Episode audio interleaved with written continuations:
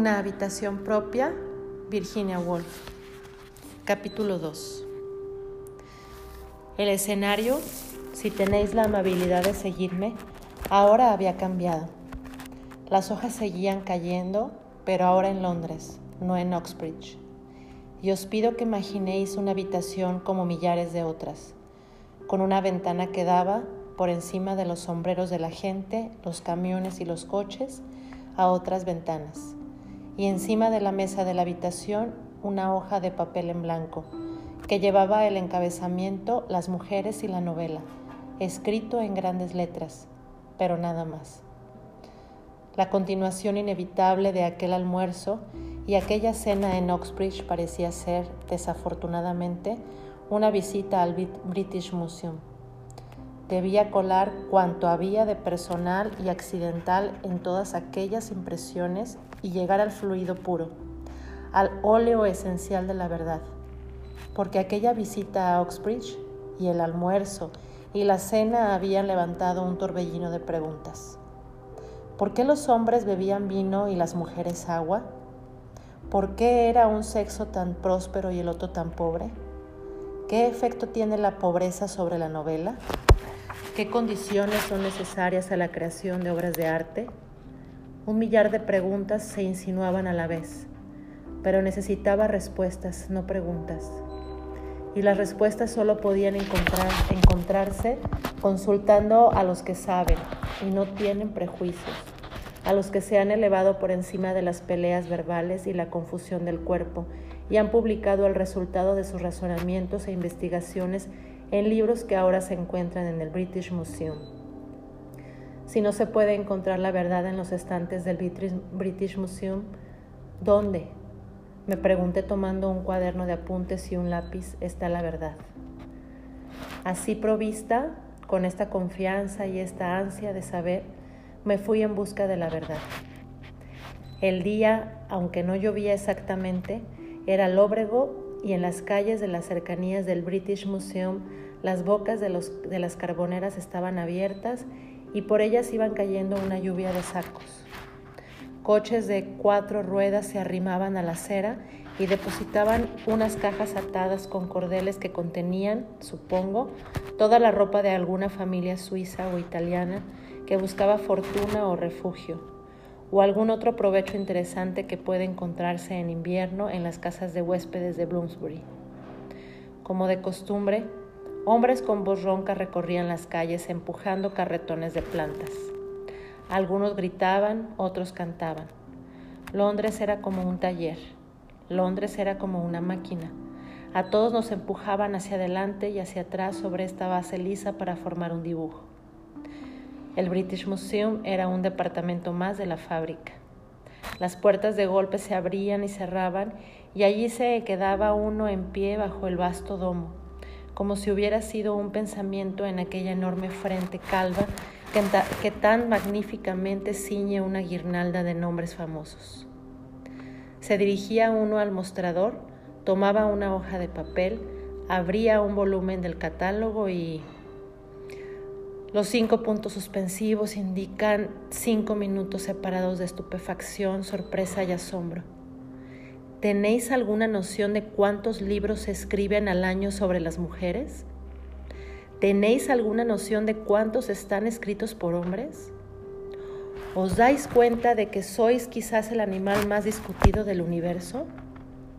Yo había venido equipada con cuaderno y lápiz para pasarme la mañana, leyendo, pensando que al final de la mañana habría transferido la verdad a mi cuaderno pero tendría yo que ser un rebaño de elefantes y una selva llena de arañas, pensé recurriendo desesperadamente a los animales que tienen fama de vivir más años y tener más ojos, para llegar a leer todo esto.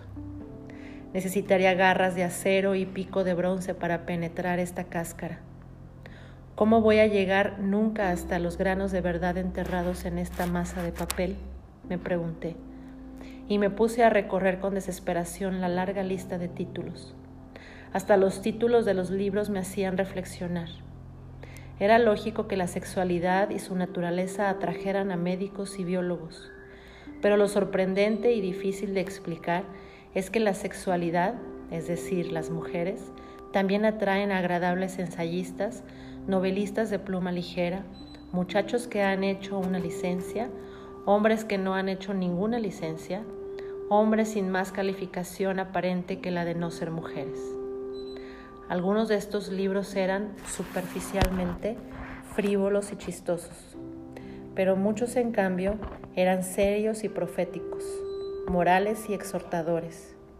Bastaba leer los títulos para imaginar a innumerables maestros de escuela, innumerables clérigos subidos a sus tarimas y púlpitos y hablando con una locuacidad que excedía de mucho la hora usualmente otorgada a discursos sobre este tema.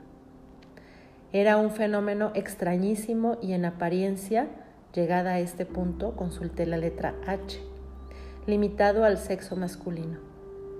Las mujeres no escriben libros sobre los hombres, hecho que no pude evitar acoger con alivio, porque si hubiera tenido que leer primero todo lo que los hombres han escrito sobre las mujeres, luego todo lo que las mujeres hubieran escrito sobre los hombres, el aleo que florece una vez cada 100 años hubiera florecido dos veces antes de que yo pudiera empezar a escribir. Así es que, haciendo una selección perfectamente arbitraria de una docena de libros, envié mis hojitas de papel a la cesta de alambre y aguardé en mi asiento, entre los demás buscadores del óleo esencial de la verdad. ¿Cuál podía ser, pues, el motivo de tan curiosa disparidad? me pregunté dibujando ruedas de carro en las hojitas de papel provistas por el, por el pagador de impuestos inglés para otros fines. ¿Por qué atraen las mujeres mucho más el interés de los hombres que los hombres el de las mujeres? Parecía un hecho muy curioso y mi mente se entretuvo tratando de imaginar la vida de los hombres que se pasaban el tiempo escribiendo libros sobre las mujeres. ¿Eran viejos o jóvenes? ¿Casados o solteros? ¿Tenían la nariz roja o una jorobada en la espalda? De todos modos, halagaba vagamente saberse el objeto de semejante atención, mientras no estuviera enteramente dispensada por cojos e inválidos. Así, fue así fui reflexionando hasta que todos estos frívolos pensamientos se vieron interrumpidos por una avalancha de libros que cayó encima del mostrador frente a mí. Ahí empezaron mis dificultades. El estudiante que ha aprendido en Oxbridge a investigar sabe, no cabe duda, cómo conducir como buen pastor su pregunta, haciéndole evitar todas las distracciones hasta que se mete en su respuesta como un cordero en su redil. El estudiante que tenía al lado, por ejemplo, que copiaba asiduamente fragmentos de un manual científico, extraía, estaba segura, pepitas de mineral puro cada 10 minutos más o menos. Así lo indicaban sus pequeños gruñidos de satisfacción. Pero sí, por desgracia no se tiene una formación universitaria. La pregunta, lejos de ser conducida a su redil, brinca de un lado a otro, desordenadamente, como un rebaño, rebaño asustado perseguido por toda una jauría. Catedráticos, maestros de escuela, sociólogos, sacerdotes, novelistas, ensayistas, periodistas, Hombres sin más calificación que la de no ser mujeres persiguieron mi simple y única pregunta. ¿Por qué son pobres las mujeres?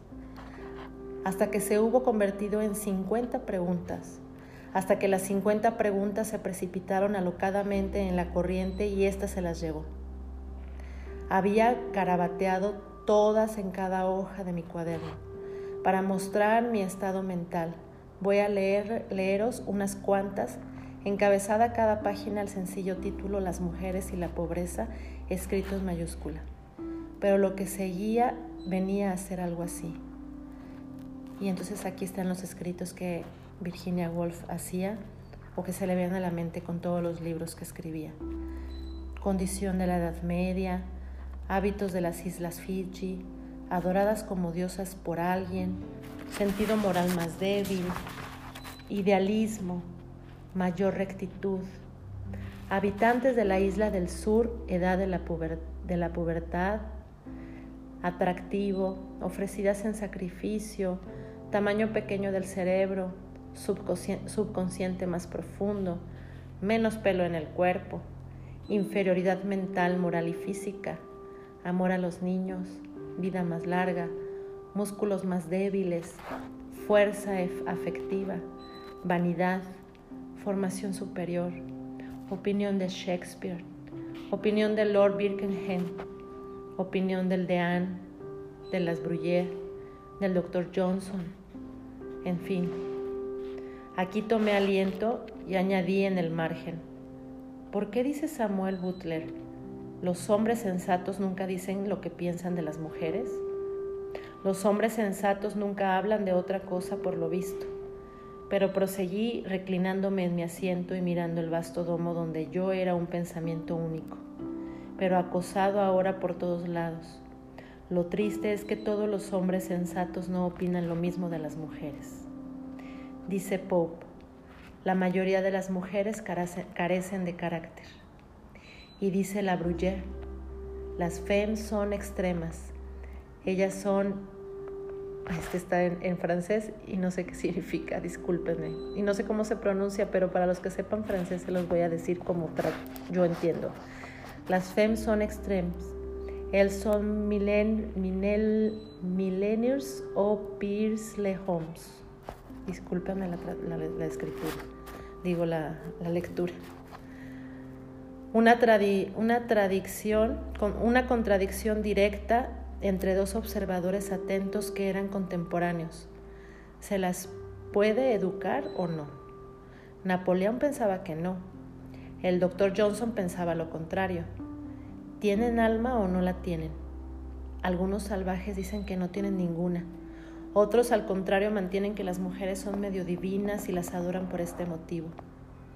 Algunos sabios sostienen que su inteligencia es más superficial otros que su conciencia es más profunda. Goethe las honró, Mussolini las desprecia. Mirara uno donde mirara, los hombres pensaban sobre las mujeres y sus pensamientos diferían.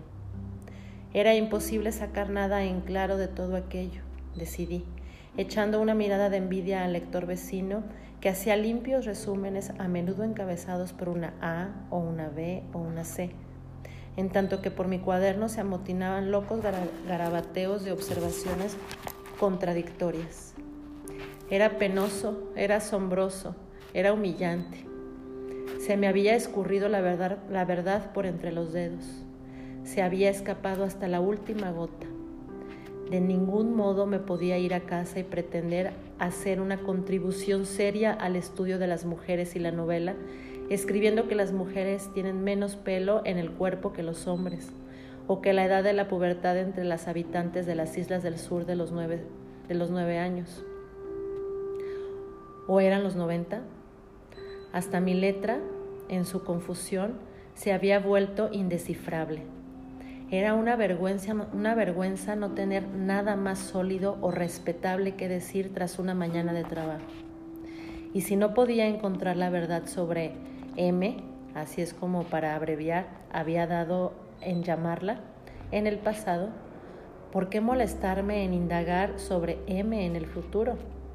Parecía una pérdida total de tiempo consultar a todos aquellos caballeros especializados en el estudio de la mujer y de su efecto sobre lo que sea, por numeroso, por numerosos y entendidos que fueran.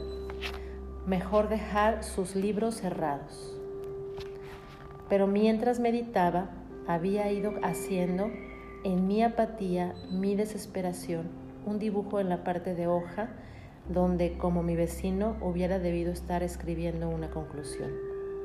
Había dibujado una cara, una silueta. Era la cara y la silueta del profesor Von X, entretenido en escribir su obra monumental titulada La inferioridad mental, moral y física del sexo femenino. No era en mi dibujo un hombre que hubiera atraído a las mujeres. Era corpulento, tenía una gran mandíbula y para contrarrestar ojos muy pequeños. Tenía la cara muy roja. Su expresión sugería que trabajaba bajo el efecto de una emoción que le hacía clavar la pluma en el papel, como si hubiera estado aplastado un insecto, como si hubiera estado aplastando un insecto nocivo mientras escribía pero cuando lo hubo matado todavía no se dio por satisfecho. Tuvo que seguir matándolo y aún así parecía que darle algún motivo de cólera e irritación. ¿Se trataba quizá de su mujer? Me pregunté mirando el dibujo. ¿Estaría enamorado de un oficial de caballería? Iría, era el oficial de caballería delgado y elegante e iba vestido de astracán. ¿Acaso se había, había burlado del profesor cuando se hallaba en la cuna? Pensé, adoptando la teoría freudiana, alguna chica bonita. ¿Por qué ni en la cuna? Porque ni en la cuna podía haber sido el profesor un niño atractivo. Fuese cual fuese el motivo, el profesor aparecía en mi dibujo muy encolerizado y muy feo, ocupado en escribir su gran obra sobre la inferioridad mental, moral y física de las mujeres. Hacer dibujitos era un modo ocioso de terminar una mañana de trabajo infructuosa. Sin embargo, es a veces en nuestro ocio, nuestros sueños, cuando la verdad sumergida sube a la superficie. Un efecto psicológico muy elemental, al que no puedo dar el digno nombre de psicoanálisis, me mostró, mirando mi cuaderno, que el dibujo del profesor era obra de la cólera. La cólera me había arrebatado el lápiz mientras soñaba. Pero, ¿qué hacía allí la cólera? Interés, confusión, diversión, aburrimiento. Todas estas emociones se habían ido sucediendo durante el transcurso de la mañana. Las podía recordar y nombrar. ¿Acaso la cólera, la serpiente negra, se había estado escondiendo entre ellas? Sí, decía el dibujo, así había sido. Me indicaba sin lugar a dudas el libro exacto, la frase exacta que había hostigado al demonio. Era la afirmación del profesor sobre la inferioridad mental, moral y física de las mujeres. Mi corazón había dado un brinco, mis mejillas habían ardido, me había ruborizado de cólera no había nada de particularmente sorprendente en esta reacción, por tonta que fuera. A una no le gusta que le digan que es inferior por naturaleza a un hombrecito. Miré al estudiante que estaba a mi lado, que respira ruidosamente, usa corbata de nudo fijo y lleva 15 días sin afeitarse. Una tiene sus locas vanidades. Es la naturaleza humana, humana, medité y me puse a dibujar ruedas de carro y círculos sobre la cara del encolerizado profesor, hasta que pareció un arbusto ardiendo o un, o un cometa llameante. En todo caso, una imagen sin apariencia o significado humano. Ahora el profesor no era más que un haz de leña que ardía en la cima del Hampstead Head. Pronto estuvo explicada y eliminada mi propia cólera, pero quedó la curiosidad. ¿Cómo explicar la cólera de los profesores? ¿Por qué estaban furiosos? Porque cuando me puse a analizar la impresión que me habían dejado aquellos libros, me pareció presente en todos un elemento de acaloramiento. Este acaloramiento tomaba formas muy diversas. Se expresaba en sátira, en sentimientos, en curiosidad, en reprobación. Pero a menudo había presente otro elemento que no pude identificar inmediatamente. Cólera lo llamé, pero era una cólera que se había hecho subterránea y se había mezclado con toda clase de otras emociones. A, juzgar por sus extraños efectos, era una cólera disfrazada y compleja, no una cólera simple y declarada. Por algún motivo, todos aquellos libros, pensé pasando revista en la pila que había en el mostrador, no me servían. Carecían de valor científico, quiero decir, aunque desde el punto de vista humano rebosaban, rebosaban cultura, interés, aburrimiento y relataban hechos la mar de relataban hechos la mar de curiosos sobre los hábitos de las habitantes de las islas Fiji. Habían sido escritos a la luz roja de la emoción, no bajo la luz blanca de la verdad. Por tanto, debía devolverlos al mostrador central y cada uno debía ser restituido a la celdilla que le correspondía en el enorme panal. Cuanto había rescatado de aquella mañana de trabajo era aquel hecho de la cólera. Los profesores estaban furiosos. ¿Pero por qué? Me pregunté después de devolver los libros. ¿Por qué? Repetí en pie bajo la columnata. Columnata entre las palomas y las canoas prehistóricas. ¿Por qué están furiosos? y haciéndome esta pregunta me fui despacio en busca de un sitio donde almorzar. ¿Cuál es la verdadera naturaleza de la que llamo de momento su cólera? Tenía allí un rompecabezas que tardaría en resolver el rato que tardan en servirle a uno en un pequeño restaurante de las cercanías del British Museum. El cliente anterior había dejado en su silla la edición del mediodía del periódico de la noche y mientras esperaba que me sirvieran me puse a leer distraídamente los titulares. Un renglón de letras muy grandes iba de una punta a otra de la página. Alguien había alcanzado una puntuación muy alta en Sudáfrica. Titulares menores anunciaban que Sir Austen Chamberlain se hallaba en Ginebra. Se había encontrado en una bodega un hacha de cortar carne con cabello humano pegado. El juez X había comentado en el Tribunal de Divorcios la desvergüenza de las mujeres. Desparramadas por el periódico había otras noticias. Habían descendido a una actriz de cine desde lo alto de un pico de California y la habían suspendido en el aire. Iba a haber niebla. Ni el más fugaz visitante de este planeta que cogiera el periódico, pensé, podría dejar de ver, aún con este testimonio despertigado, que Inglaterra se hallaba bajo un patriarcado. Nadie en sus cinco sentidos podría dejar de detectar la dominación del profesor.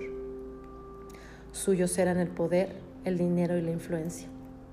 Era el propietario del periódico y su director y su subdirector. Era el ministro de Asuntos Exteriores y el juez. Era el jugador de cricket. Era el propietario de los caballos de carreras y de los yates. Era el director de la compañía que paga el 200% a sus accionistas. Dejaba millones a sociedades caritativas y colegios que él mismo dirigía. Era él quien suspendía en el aire a la actriz de cine. Él decidiría si el cabello pegado al hacha era humano. Él absolvería o condenaría al asesino, él, y la, él le colgaría o le dejaría en libertad. Exceptuando la niebla, parecía controlarlo todo, y sin embargo estaba furioso. Me había indicado que estaba furioso el signo siguiente. Al leer lo que escribía sobre las mujeres, yo no podía, yo no había pensado en lo que decía, sino en él personalmente. Cuando un razonador razona desapasionadamente, Piensa solo en su razonamiento y el lector no puede por menos de pensar también en el razonamiento. Si el profesor hubiera escrito sobre las mujeres de modo desapasionado, si se hubiera valido de pruebas irrefutables para establecer su razonamiento y no hubiera dado la menor señal de desear que el resultado fuera este de preferencia a aquel, tampoco el lector se hubiera sentido furioso. Hubiera aceptado el hecho, como uno acepta el hecho de que los guisantes son verdes y los canarios amarillos. Así sea, hubiera dicho yo, pero me había sentido furiosa porque él estaba furioso, y sin embargo parecía absurdo, pensé hojeando el periódico de la noche, que un hombre con semejante poder estuviera furioso. ¿O acaso la cólera? me pregunté, ¿Es el duendecillo familiar el ayudante del poder? Los ricos, por ejemplo, a menudo están furiosos porque sospechan que los pobres quieren apoderarse de sus riquezas. Los profesores o patriarcas, para darles un nombre más exacto, quizá estén en parte furiosos por este motivo, pero en parte lo están por otro, que se advierte en la superficie pero de modo menos evidente. Posiblemente no estaban furiosos en absoluto, sin duda, más de uno era de más de uno era en sus relaciones privadas un hombre capaz de admiración, leal y ejemplar. Posiblemente cuando el profesor insistía con demasiado énfasis sobre la inferioridad de las mujeres, no era la inferioridad de éstas las que le preocupaban, sino su propia superioridad. Era esto lo que protegía un tanto acaloradamente y con demasiada insistencia porque para él era una joya del precio más incalculable. Para ambos sexos, y los miré pasar por la acera dándose codazos, la vida es ardua, difícil, una lucha perpetua. Requiere un coraje y una fuerza de gigante.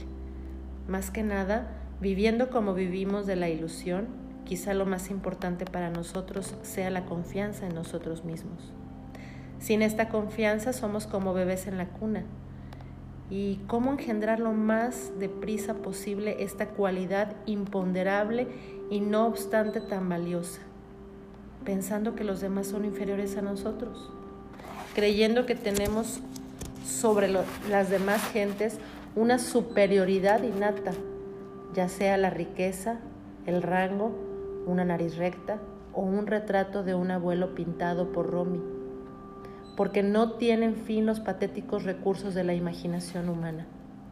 De ahí la enorme importancia que tiene para un patriarca que debe conquistar, que debe gobernar, al creer, el creer que un gran número de personas, la mitad de la especie humana, son por naturaleza inferiores a él.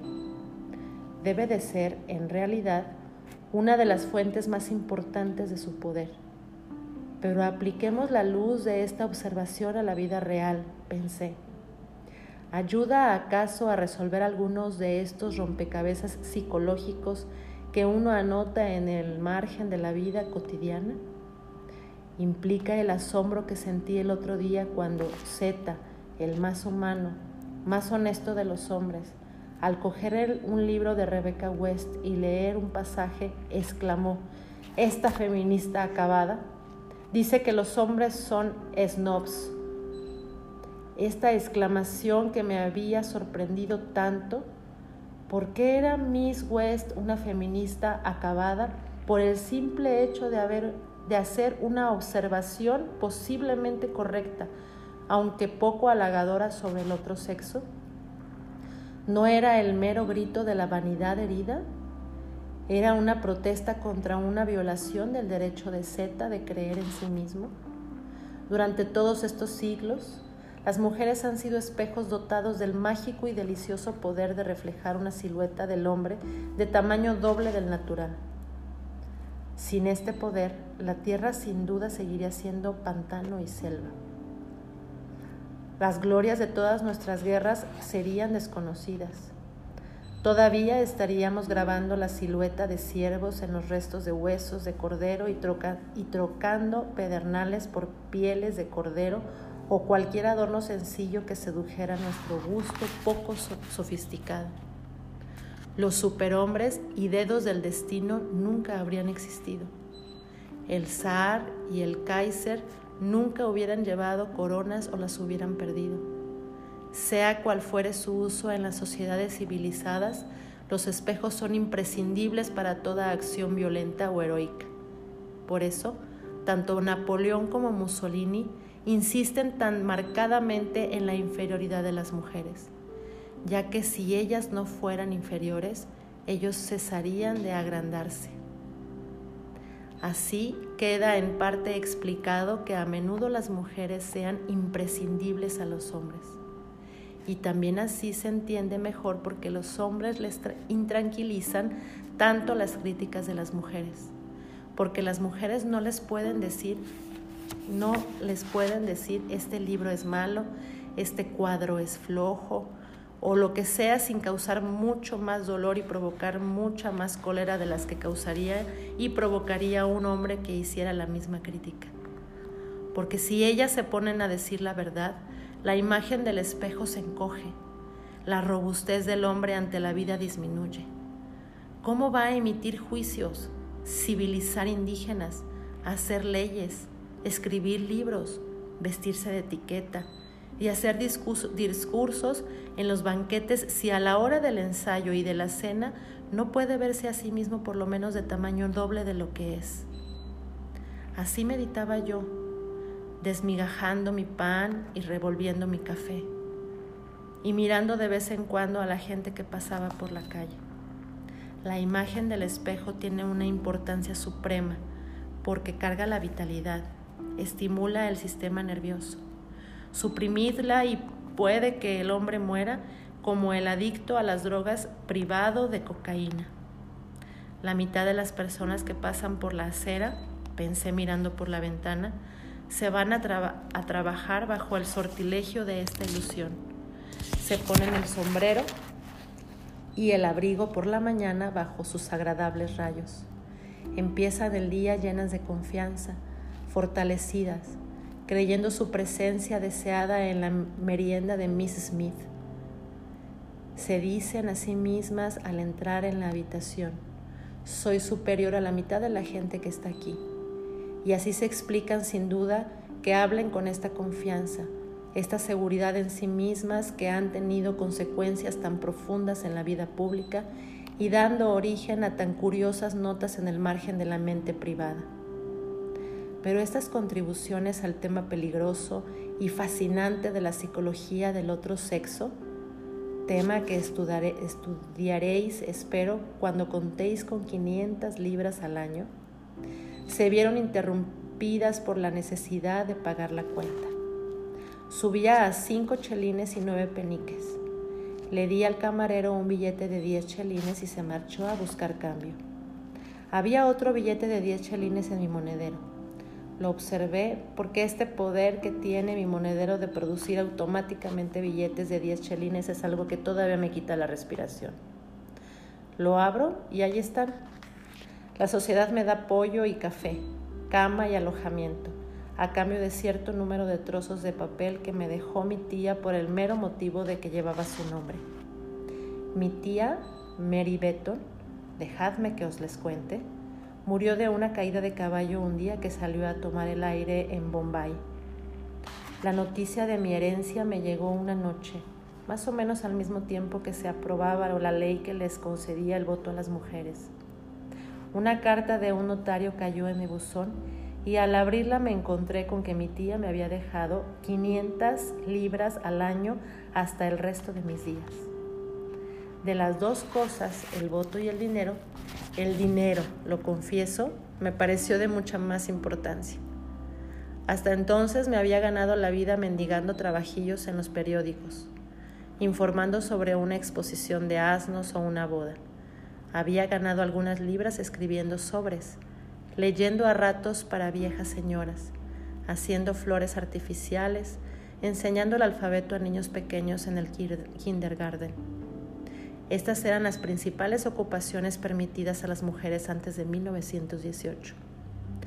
No necesito, creo, describir en detalle la dureza de esta clase de trabajo, pues quizá conozcáis a mujeres que lo han hecho, ni la dificultad de vivir del dinero así ganado, pues quizá lo hayáis intentado pero lo que sigo recordando como un yugo peor que estas dos cosas es el veneno del miedo y la amargura que esos días me trajeron. Para empezar, estar siempre haciendo un trabajo que no se desea hacer y hacerlo como un esclavo, halagando y adulando, aunque quizá no sea no siempre fuera necesario. Pero parecía necesario y la apuesta era demasiado grande para correr riesgos. Luego el pensamiento de este don que era un martirio tener que esconder, un don pequeño, quizá, pero caro al poseedor, que se iba marchitando y con él mi ser y mi alma.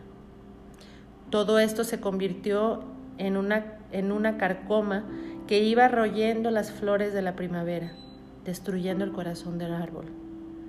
Pero como decía, mi tía murió y cada vez que cambio un billete de 10 chelines, desaparece un poco de esta carcoma y de esta corrosión. Se van el temor y la amargura. Realmente pensé, guardando las monedas en mi bolso, es notable el cambio de humor que unos ingresos fijos traen consigo. Ninguna fuerza en el mundo puede quitarme mis 500 libras. Tengo asegurados para siempre la comida, el cobijo y el vestir. Por tanto, no solo cesan el esforzarse y el luchar, sino también el odio y la amargura. No necesito odiar a ningún hombre, no puede herirme. No necesito halagar a ningún hombre, no tiene nada que darme. De modo que imperceptiblemente fui adoptando una nueva actitud hacia la otra mitad de la especie humana. Era absurdo culpar a ninguna clase o sexo en conjunto. Las grandes masas de gente nunca son responsables de lo que hacen. Las mueven instintos que no están bajo su control. También ellos, los patriarcas, los profesores, tenían que combatir un sinfín de dificultades, tropezaban con terribles escollos. Su educación había sido, bajo algunos aspectos, tan deficiente como la mía propia. Había engendrado en ellos defectos igual de grandes. Tenían, en cierto, dinero y poder, pero solo a cambio de albergar en su seno un águila, un buitre que eternamente les mordía el hígado y los picoteaba los pulmones. El instinto de posesión, el frenesí de adquisición, que les empujaba a desear perpetuamente los campos y los bienes ajenos, a hacer fronteras y banderas, barcos de guerra y gases venenosos, a ofrecer su propia vida y la de sus hijos. Pasad por debajo del Admiralty Arch, había llegado a este monumento, o recorred cualquier avenida dedicada a los trofeos y al cañón y reflexionad sobre la clase de gloria que allí se celebra. O ved en una soleada mañana de primavera al corredor de bolsa y al gran abogado encerrándose en algún edificio para hacer más dinero, cuando he sabido que 500 libras le mantendrían a uno vivo al sol. Estos instintos son desagradables de abrigar, pensé. Nacen de las condiciones de, de vida, de la falta de civilización. Me dije mirando la estatua del duque de Cambridge y en particular las plumas de su sombrero de tres picos con una fijeza de la que raramente habría sido objeto antes. Y al ir dándome cuenta de estos escollos, el temor y la amargura se fueron transformando poco a poco en piedad y tolerancia. Y luego, al cabo de un año o dos, desaparecieron la piedad, la piedad y la tolerancia y llegó la mayor liberación de todas, la libertad de pensar directamente en las cosas. Aquel edificio, por ejemplo, ¿me gusta o no? ¿Es bello aquel cuadro o no? En mi opinión, ¿este libro es bueno o malo? Realmente, la herencia de mi tía me hizo ver el cielo al descubierto y sustituyó la grande e imponente imagen de un caballero que Milton me recomendaba que adorara eternamente por una visión del cielo abierto. Sumida en estos pensamientos, estas especulaciones, regresé hacia mi casa a la orilla del río. Se estaban encendiendo las lámparas y se había, operado en Londres desde la mañana un cambio indescriptible. Parecía como si la gran máquina, después de trabajar todo el día, hubiera hecho con nuestra ayuda unas cuantas yardas de algo muy emocionante y hermoso. Una tela de fuego en que fulguraban ojos rojos, un monstruo leonado que gruñía despidiendo aire caliente. Hasta el viento parecía latir como una bandera, azotando las casas y sacudiendo las empalizadas. En mi pequeña calle, sin embargo, prevalecía la domesticidad. El pintor de paredes bajaba de su escalera, la niñera empujaba el cochecillo sorteando con cuidado a la gente. De regreso hacia, hacia, casa para dar la cena a los niños, el repartidor de carbón doblaba sus sacos vacíos uno encima de otro. La mujer del colmado sumaba las entradas del día con sus manos cubiertas de mitones rojos.